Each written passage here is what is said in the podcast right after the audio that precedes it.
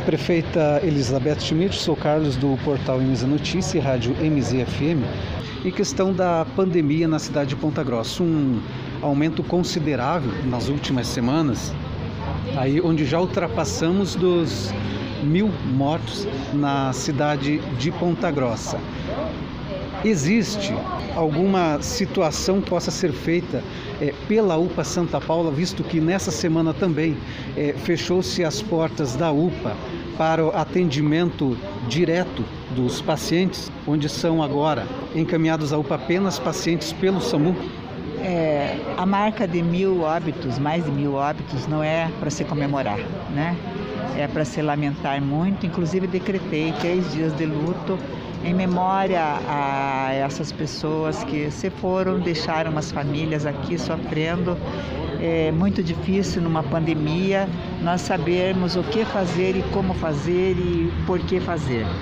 Então, eu acredito que a UPA Santa Paula é, está fazendo tudo aquilo que é possível para ela. A UPA Santa Paula ela é um lugar de passagem. Se não fossem as cadeiras que existem lá nas UPAs, não teríamos salvo tantas vidas. Muitas vidas foram salvas, porque estão sentadas naquelas cadeiras que é a, a posição melhor para poder respirar mais. É por isso que elas ficam naquela posição.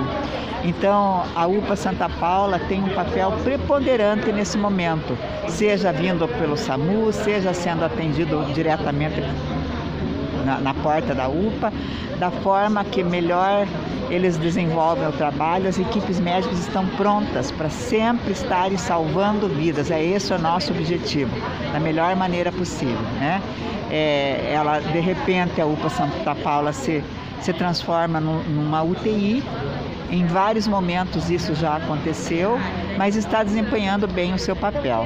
As nossas unidades básicas outras estão atendendo os casos mais leves e, e de média gravidade.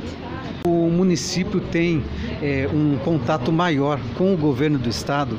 Existe aí uma possibilidade, uma posição do governo do estado em aumentar, enviar investimentos para os leitos de UTI aqui na cidade de Ponta Grossa? É, na verdade, o nosso objetivo, o nosso, nosso problema aqui não é a questão da infraestrutura, e sim a questão de equipes médicas. Nós precisamos de equipe e de enfermeiros, que nós não temos. Não adianta nós que pensarmos em montar, por exemplo, um hospital de campanha. Nós não temos os profissionais para atender.